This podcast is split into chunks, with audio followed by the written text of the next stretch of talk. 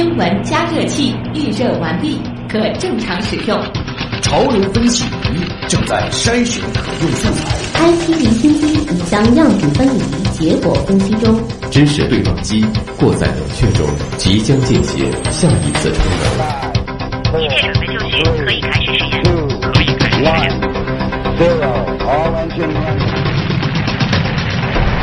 新闻实验室。资讯背后有内涵，新闻里边找知识。欢迎各位来到有可能是最长知识的广播新闻节目《新闻实验室》。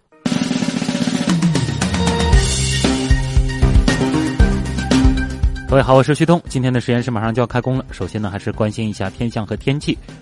七十二小时的天象情况呢，月相是处在峨眉月阶段，而在明天中午的十一点零九分，太阳呢会到达黄金三百度，就此迎来大寒节气。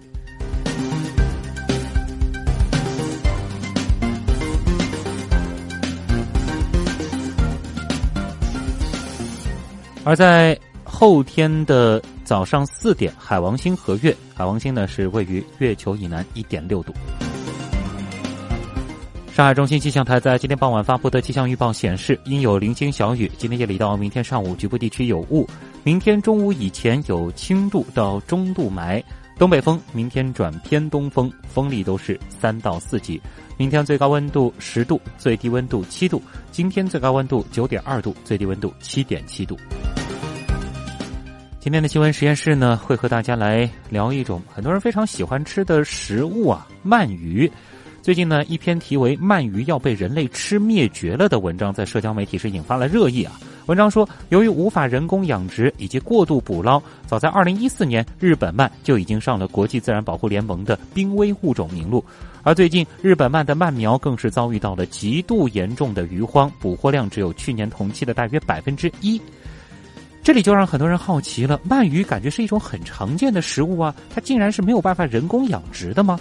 爱吃鳗鱼的人是否需要为此事担忧呢？稍后我们也会邀请水产专家一起来聊一聊。那也欢迎今天晚上在阿基米德新闻实验室社区和直播间里与大家一起互动的实验助理乐琪。乐琪你好，嗯，旭东好，听众朋友晚上好，欢迎大家在阿基米德关注新闻实验室社区。那每天我们阿基米德直播帖的下方都有我们的互动规则，大家可以留意参与互动，就有机会获得各种的惊喜福利。好，谢谢乐琪。接下来呢，我们先进入 IT 离心机。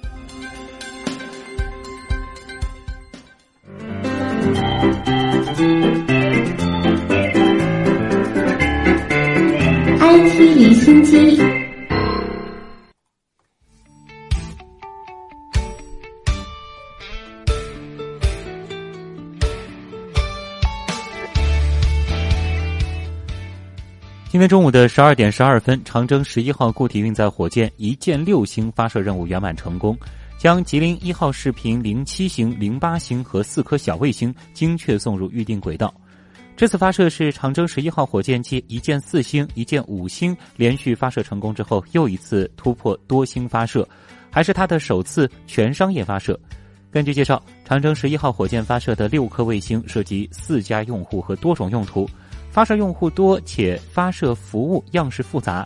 任务的成功意味着长征十一号火箭的商业发射服务流程以及服务配置进一步提升。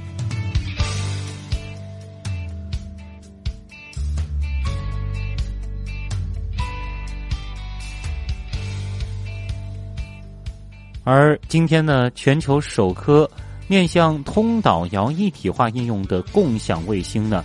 也是在酒泉卫星发射中心经由长征十一型火箭成功发射，卫星遥测任务总指挥任广伟今天中午确认，根据地面站接收到的数据，卫星在轨工作状态正常。这颗被命名为“翼装全图通一号”的技术验证卫星呢，有望加快导航定位，进入到亚米级时代。共享卫星“翼装全图通一号”呢，是由全图通位置网络有限公司研制的。根据介绍，卫星呢将按照计划开展船舶自动识别系统、导航通信一体化载荷、先进小口径星载相机、位置报告和搜救信息传递等技术验证。针对上海市消费者权益保护委员会就降频门事件发出的查询函，苹果今天在回应当中表示，将通过新的软件更新，保障消费者在电池状况与手机性能调整方面的知情与自主选择权。苹果回应表示，将在系统更新中加入一个全新的功能，让用户可以清楚看到电池的健康程度，大大提高透明度。更新系统之后，用户可以自行选择是否要降频。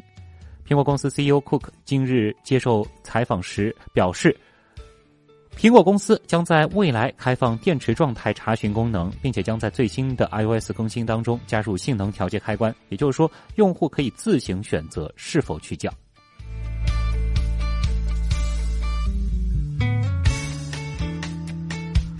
高德地图近日联合交通运输部科学研究院阿里云发布二零一七年度中国主要城市交通分析报告。报告显示，去年全国城市拥堵趋势下降。从去年中国十大赌城的分布来看，济南以二点零六七的高峰拥堵延时指数再度成为了中国赌城排名第一。北京、哈尔滨、重庆、呼和浩特、广州、合肥、上海、大连还有长春跻身前十。继续来关注 IT 产业界的动态，微信官方公众账号“微信派”昨天发布消息称。这对此前媒体报道，微信小程序内假货泛滥，搜高仿弹出百余个结果一事，已永久下架八百七十五个假货高仿类小程序。同时，微信方面呼吁，微信提供了电子化的侵权投诉渠道，用户或者企业可以在微信公众平台以及微信客户端入口进行投诉。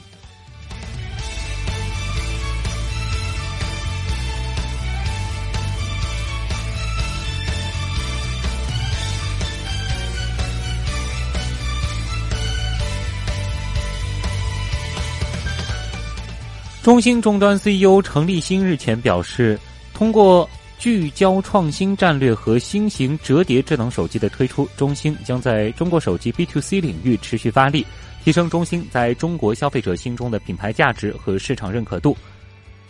中国信息通信研究院近期发布的二零一七年十二月国内手机市场运行分析报告表示。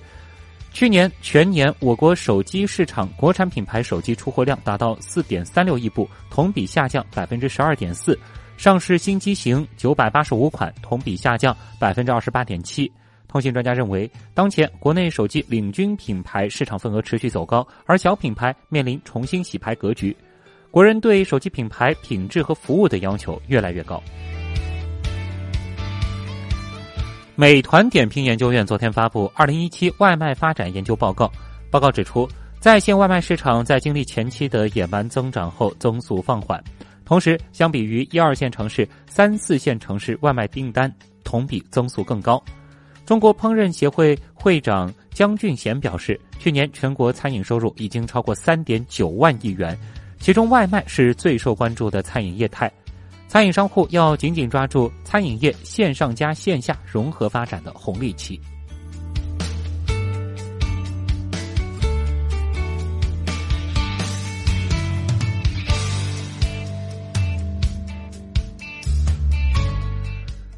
在昨天的百家号盛典活动中，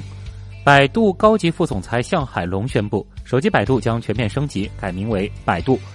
在盛典中，百家号推出了集成百度 AI 技术的创作大脑工具，帮助创作者提升创作效率和创作质量。主要功能有智能纠错、视频理解、识知识图谱、视频转图文、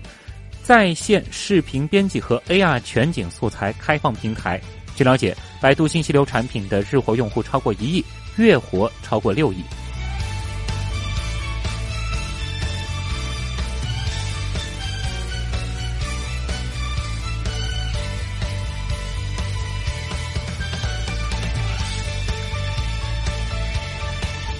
英特尔执行副总裁兼数据中心事业部总经理孙纳怡昨天就幽灵熔断两个漏洞的修复进展做了最新通告。目前，英特尔已经发布的固件更新覆盖了英特尔过去五年内推出的百分之九十 CPU，后续呢仍然会继续扩大覆盖范围。对于部分客户反馈的更新固件后重启次数增多，英特尔已发现其他产品在某些配置下会有类似情况发生。英特尔内部已经可以复现此问题，并在确定问题的根本原因方面取得进展。下周呢，将向厂商提供 beta 版的微代码以供验证。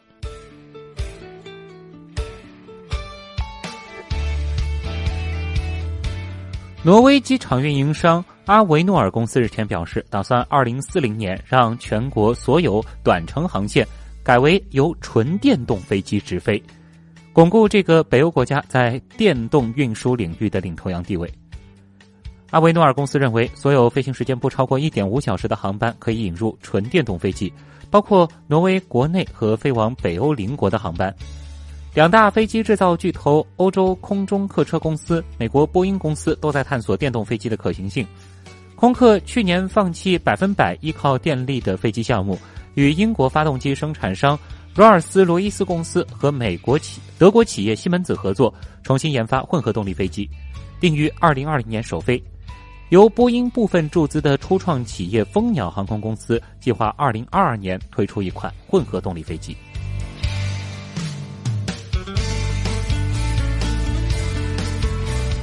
三菱汽车日前宣布研发出了一款带有人工智能和摄像功能的车载探测系统，可以探测到车后方驶进的其他车辆、出现的行人以及周围可能影响驾驶的障碍物，然后在司机准备变道或出现可能危险时发出警告。据了解，安装了这种探测系统的三菱汽车已经取掉了后视镜。现在汽车后视镜的缺陷之一呢，就是存在着视觉盲点，也就是司机在开车的时候看不到，但又会产生隐患的区域。一些汽车厂商，比如说丰田，就出了车载广角镜头来帮助拓宽汽车司机的世界。三菱表示，用人工智能系统配合摄像头的使用，可以模仿人的视觉行为，在任意场景中只专注于需要关注的物体，比如说从后方飞驰而来的摩托车，或者是路边突然窜出的小狗。